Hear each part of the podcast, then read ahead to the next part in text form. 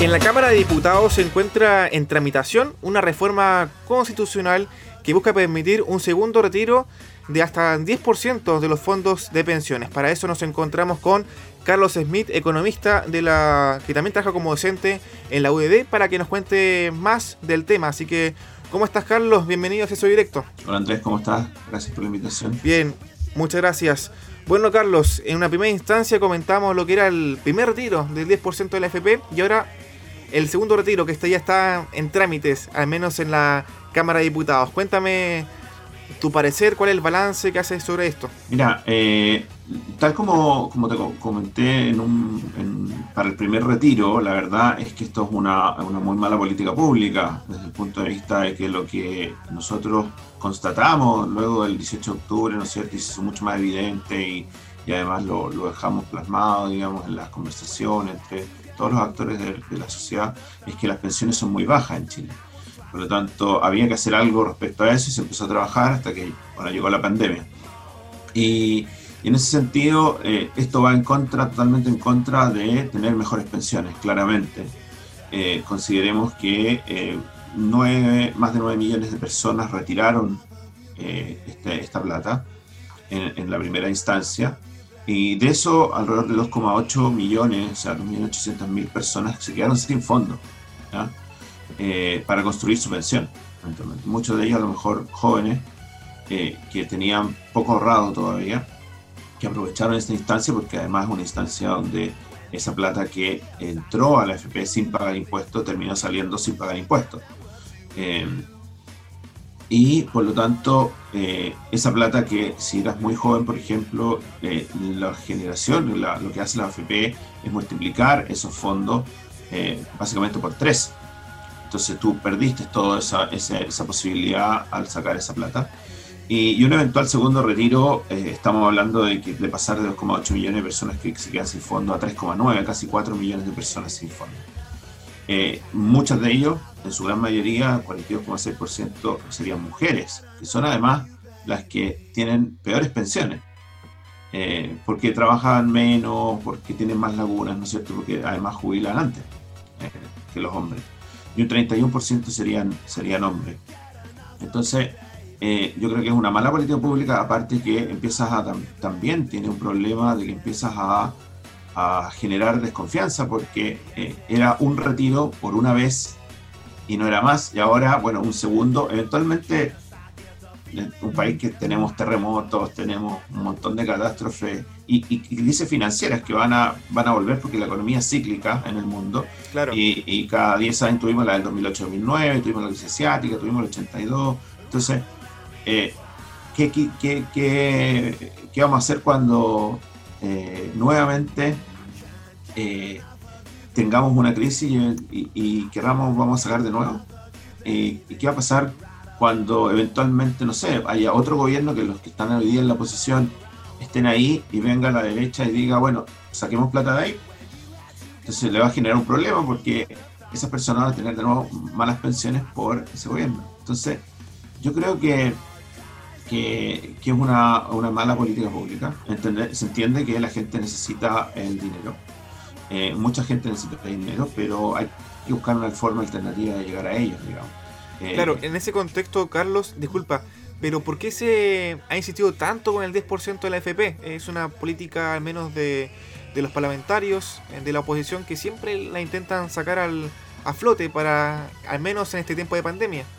Mira, yo creo que, eh, es una opinión muy, personal, que, hemos estado viviendo eh, mucho, los, parlamentarios están viviendo mucho de, sus redes sociales. Hemos estado eh, legislando con las redes sociales. Esto es una política pública que transversalmente era, era digamos, todo el mundo, de, de, todos los sectores, desde el punto de vista económico, desde el punto de vista técnico, porque esta es una cuestión técnica.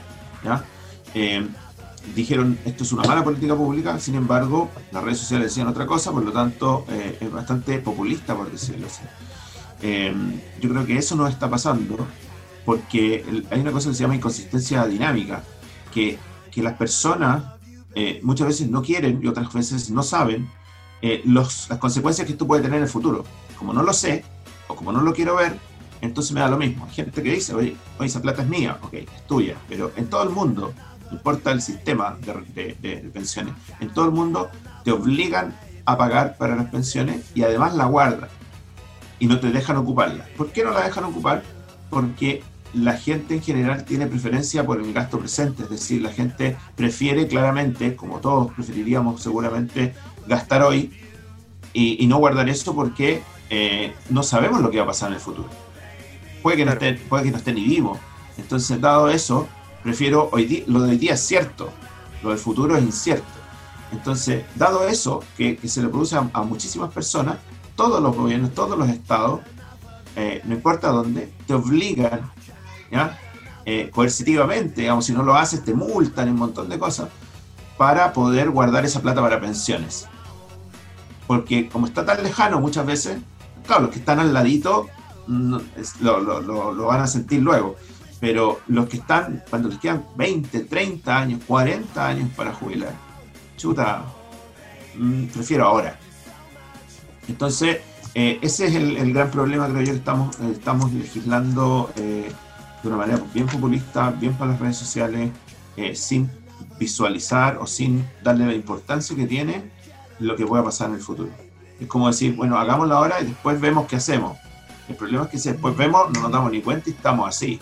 Y ahí, chuta, y ahí tenemos más problemas. Y eso puede significar, eh, como en otros países, que tengamos que eh, las generaciones futuras ya, porque seguramente estos parlamentarios van a estar muertos, lo que va a pasar es que vamos a tener que subir impuestos y tener tasas a lo mejor de, como en España, que sobrepasa el 27%. O sea, que de tu sueldo, de todos nosotros, que nos saquen más del 27% solo para poder pagar pensiones porque no hicimos nada antes.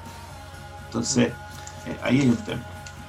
Carlos, y en ese contexto hemos visto que las personas cuando hicieron retiro del 10% la primera vez, ¿Mm? compraron cosas que no son de primera necesidad, como televisores, eh, artefactos electrónicos, entonces quizás se puede vivir una segunda etapa con respecto a esto. Eh, se va a aumentar la venta de televisores en ese contexto, PlayStation 5 que se va a lanzar en diciembre, entonces son cosas que, son eh, como para distraerse y son compras que se han hecho con el 10% de la FP.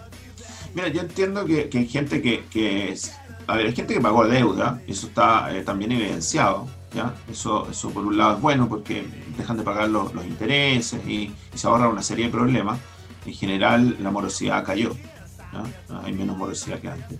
Hay otra gente que claramente necesitaba mucho la plata y, a lo mejor comió con eso, eh, comió, pagó arriendo, etc.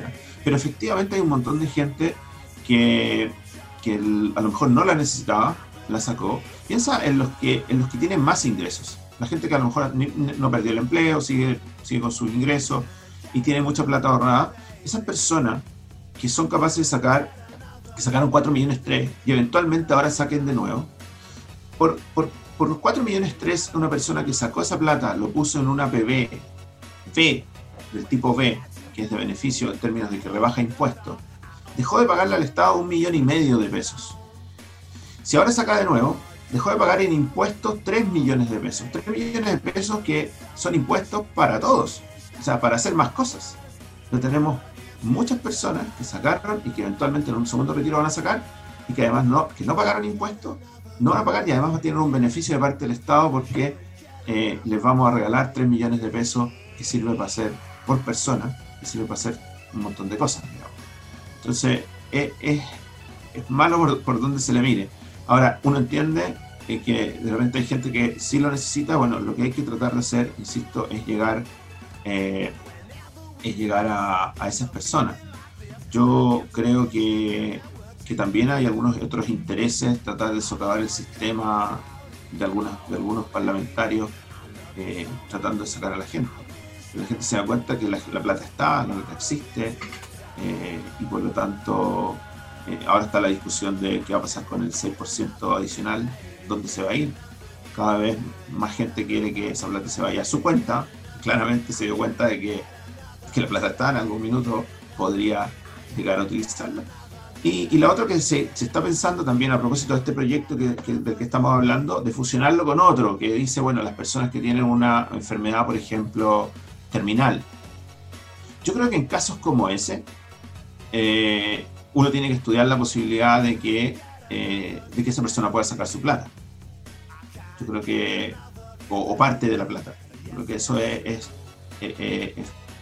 es, lógico de hacer. Pero no para que, no, que, que, se va a jubilar en algún minuto. No, no, sabemos qué va a pasar, si está vivo o no, pero, pero que eventualmente va a llegar. La pregunta es qué hacemos si, si hay gente que pide toda su plata. Bueno, si pide toda su plata, la pregunta es quién se hace cargo después.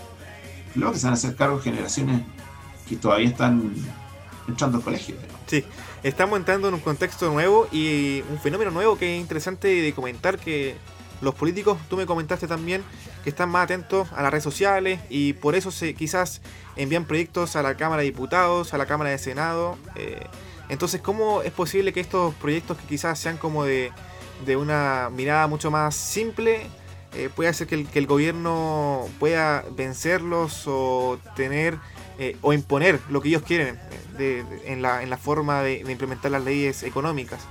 Lo que pasa es que finalmente el, gobierno puede, ¿no es cierto?, proponer, recordemos que este proyecto del 10% fue por una vía de cambio constitucional, que porque el, el que puede proponer proyectos es el, el gobierno no los parlamentarios. Entonces lo que hicieron fue una triquiñuela, por decirlo así, eh, legal para poder eh, avanzar en ese proyecto y en este igual. Entonces, eh, por eso el gobierno dice yo no lo apoyo, pero eventualmente por esta otra vía podría pasar lo que pasó con el primer, con el primer proyecto. Ahora, lo que uno ve en política en general, en economía política, es que, es que los políticos lo que tratan de maximizar son votos, o sea, vienen elecciones pronto.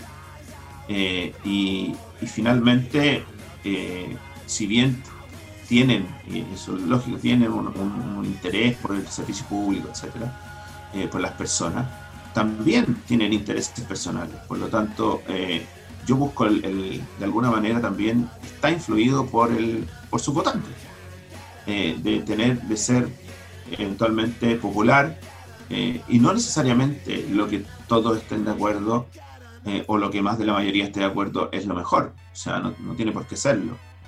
Eh, de hecho, podemos ver casos de distintos países eh, donde distintas reformas tienen gran apoyo y sin embargo los resultados no son buenos. Y a veces sí. Entonces, no, no hay una fórmula que diga que si, si, el 50 más 1 dice que esto es lo que hay que hacer, eso sea lo correcto. Súper. Carlos, muchas gracias por estar acá presente en Acceso Directo y comentar acerca de este segundo retiro del 10% de la FP, algo muy importante en nuestro país, en el tema económico. Así es, muchas gracias por la invitación. Que esté bien, Carlos, un abrazo. Igual que esté bien, chao, chao.